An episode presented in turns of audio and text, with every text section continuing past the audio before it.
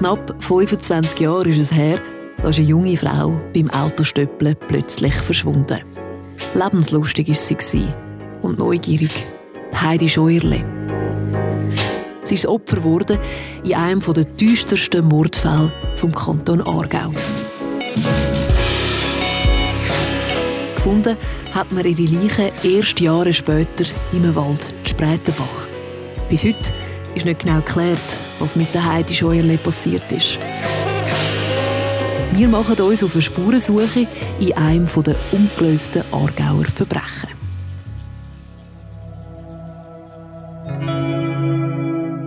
Es ist gar nicht so einfach zu entscheiden, wo anzufangen bei dem Podcast über den Fall Heidi Scheuerle. Er hat so viele tragische Ecken und Enden. Speziell war an dem Fall, dass der ursprünglich als Vermisstfall aus dem Kanton Thurgau angelaufen ist, dann die Person jahrelang vermisst worden ist rund vier Jahre später erst dann in Spreitenbach in einem Waldstück hat aufgefunden werden und die Identifikation noch weitere zwei Jahre gebraucht hat, bis man letztendlich die Tote oder die Verstorbene oder die Überreste können als Scheuerle Heidi identifizieren.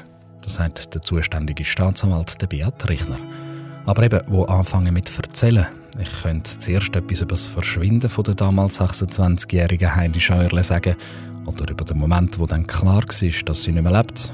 Ich könnte sagen, was man dann alles weiß oder was halt eben auch nicht. Oder ich könnte etwas über all die Fehler erzählen, die passiert sind bei den Ermittlungen. All das mache ich dann auch noch nach aber ich glaube, der Heidi Scheuerle wird es wohl am ehesten gerecht, wenn man mit ihren Passionen anfängt. Wenn ich versuche, wiederzugeben, was man mir erzählt hat, was sie für ein Mensch war und was sie bewegt hat. Da spielt das Autostöppeln eine grosse Rolle. Die Heidi Scheuerle war eine passionierte Stöpplerin. Die weiten Straßen vor sich, am Rücken vielleicht nur ein kleiner Rucksack mit dem Nötigsten, ein Lachen auf den Lippen und ein Kartonschild mit dem Ziel für den heutigen Tag in der Hand. Autostöppeln oder auch Trampen, für gewisse Leute ein absoluter Horror, weil man nie weiß, was alles noch passieren kann. Und für andere ist es aus dem genau gleichen Grund ein riesiger Reiz. So ist wohl auch der Heidi Scheuerle gegangen. Sie hat so gern gestöppelt, dass sie sogar so ist arbeiten. Und genau das ist ihr dann zum Verhängnis geworden. Sie ist beim Stöppeln verschwunden und dann nie mehr lebendig gesehen worden.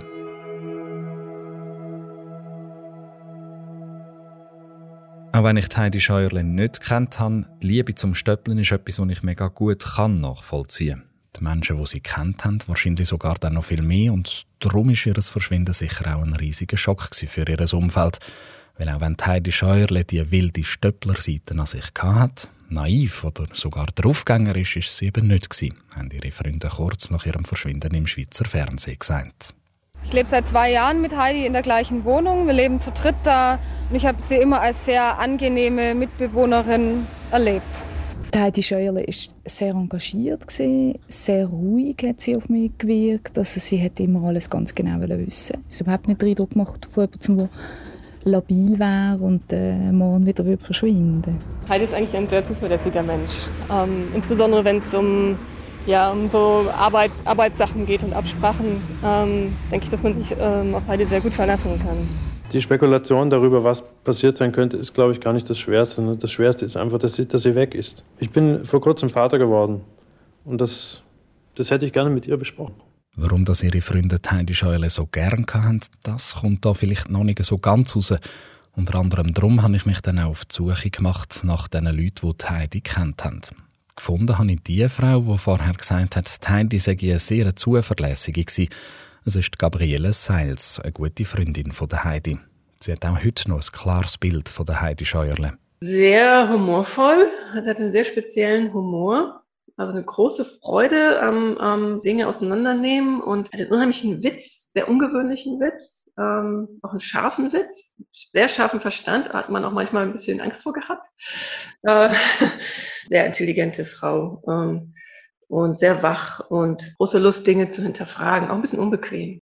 Das haben die beiden jungen Frauen, die an der gleichen Uni studiert haben, dann auch verbunden. Und nicht nur der wache Geist und der scharfe Humor, das Trampen ist zu einer Gemeinsamkeit geworden.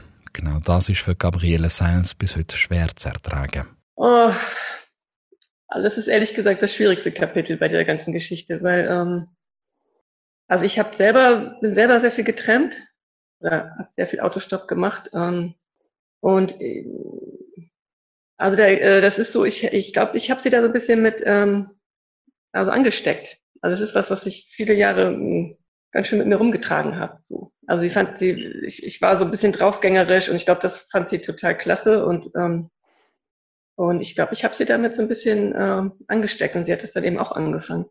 Ja, ich, also ich will jetzt nicht sagen, dass es jetzt meine Schuld ist. Ich denke, Heidi selber war auch ein sehr abenteuerlicher Mensch und hat es geliebt, auch Dinge auszuprobieren. Aber das mit diesem Trenden, glaube, da habe ich sie ein bisschen auch mit ermutigt, weil ich zu der Zeit viel überall hin, hingetrennt bin und, und auch äh, gar nicht unbedingt nur aus Geldnot, sondern einfach, weil ich, äh, weil es mir Spaß gemacht hat, Leute kennenzulernen und irgendwie nicht zu wissen, wann man ankommt und wie. Es ist eine Passion, es ist, hat auch was von wirklich ja, so einer Leichtigkeit, ne? Und ähm, so in die Welt zu gehen und ähm, auch sehr unkonventionell. Ich glaube, das, das war das auch, was Heidis und meine Freundschaft ausgemacht hat. Diese Lust am Unkonventionellen, gegen das Biedere anzugehen und ja, hat einen bitteren Beigeschmack für mich, sehr, sehr bitter, weil ich danach natürlich, ich habe nie wieder ein einziges Mal, nachdem das passiert ist, ähm, bin ich getrennt.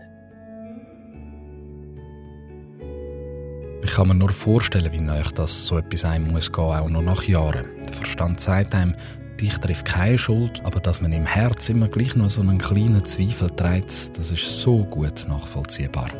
Wenn man aber zumindest in seinen 20er ist, dann ist man halt eben auch einfach unternehmungslustig und Konsequenzen, das ist etwas für alle anderen Menschen, aber sicher nicht für einen selber mein Gott, ich war Mitte 20 und da hatten wir keinen Bock drauf. Uns also so von solchen negativen oder pessimistischen oder über äh, Weltsicht so, so die, die, die Abenteuerlust vermiesen zu lassen. Und ja, wir hatten auch noch nicht viel Schmerz erlebt. Das prägt auch sehr die Zeit und auch noch kein Tod erlebt. Und da ist das leicht, ne? so sich da wegzusetzen. Und die Erfahrungen zu machen, genau das bedeutet doch älter werden, erwachsen zu werden aber gerade das ist der Heidi Scheuerle an dem einen Tag im Oktober 1996 geraubt worden.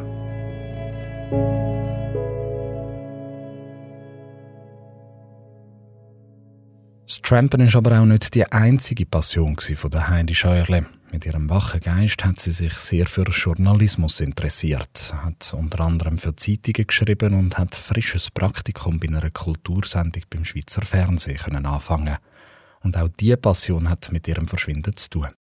Am 8. Oktober 1996, wo Heidi Scheuerle das letzte Mal gesehen worden ist an der Raststätte Vorarlberg bei Winterthur, ist sie von ihrer Wege zu Kreuzlingen aus am Bodensee auf Weil am Rhein bei Basel am gewesen, weil sie dort ihren ersten Auftrag in ihrem Praktikum hatte für einen Beitrag für Schweizer Fernsehen. Sie hätte sollen über eine Ausstellung berichten. In einer Aktenzeichen XY-Folge, die dann Jahre nach ihrem Verschwinden ausgestrahlt worden ist, haben sie die Redaktionssitzung nachgespielt, wo Heidi zu ihrem ersten Auftrag gekommen ist. Und ich finde, da kommt der Tatendrang und die Lust aufs Schaffen als Journalistin sehr schön über. Für den Dreh am Mittwoch habe ich noch keinen, der recherchiert. Ich könnt doch. Heidi, du? Klar. Ich würde es gern machen. Und zugeschaut habe ich ja lang genug. Traust du dir das zu? Museum für Gestaltung, Ausstellung Touch Me. Kein Problem. Aber du hast nur zwei Tage Zeit. Das kriege ich hin. Auf Weil am Rhein hätte sie natürlich mit dem Zug können gehen, aber eben, sie haben es vorgezogen zu stöppeln.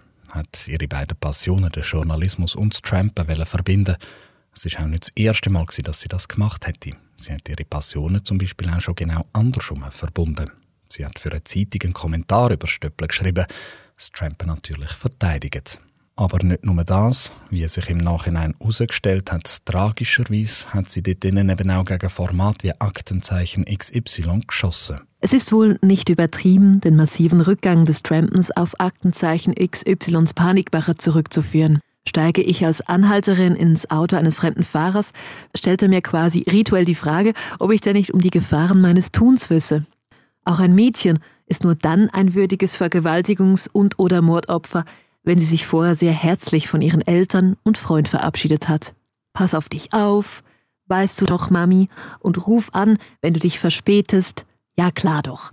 Und dann zu ihrer harmlosen Freizeitbeschäftigung entteilt, am besten so etwas wie in die Disco gehen mit der besten Freundin. Dort führt sie dann Gespräche wie Das war aber wieder ein toller Abend. Ja, echt dufte. Dann verpasst sie den letzten Bus, was, wie wir ahnen, in die Katastrophe führt. Pilzsammler werden sie in den nächsten Tagen finden. Und als wäre es nicht schon genug zynisch, dass sie gegen Aktenzeichen XY angeschrieben hat und ihr Fall dann Jahre später genau in dieser Sendung gebracht worden ist, auch die Passagen im Artikel hat sich bewahrheitet, auch ihre Leichen ist von einem Bildsammler gefunden worden.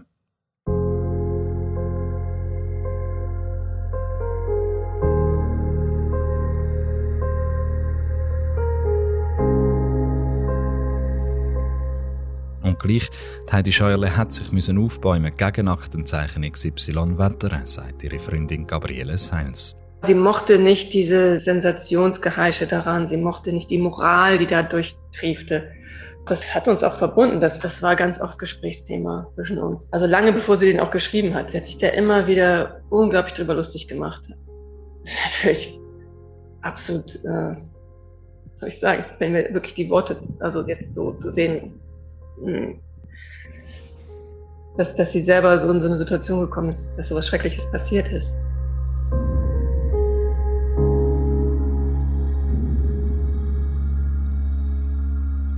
Viele von diesen tragischen Details hat man im ersten Moment nach ihrem Verschwinden natürlich nicht kennt. Ihr Umfeld hat sich schlicht Sorgen gemacht um die verschwundene junge Frau. Aber sie ist verschwunden geblieben. Jahrelang. Und so ist auch die Hoffnung Tag für Tag bisschen kleiner geworden, dass sie noch lebendig gefunden wird.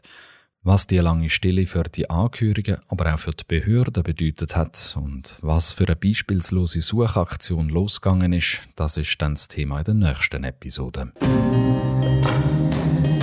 Das ist eines der ungelösten Aargauer Verbrechen. Ein Podcast von Nico Meyer von Aldon Productions, Radio Argovia und Radio 32. Mehr Informationen und einen Kontakt zu den Macher findet ihr auf unseren Radio-Webseiten.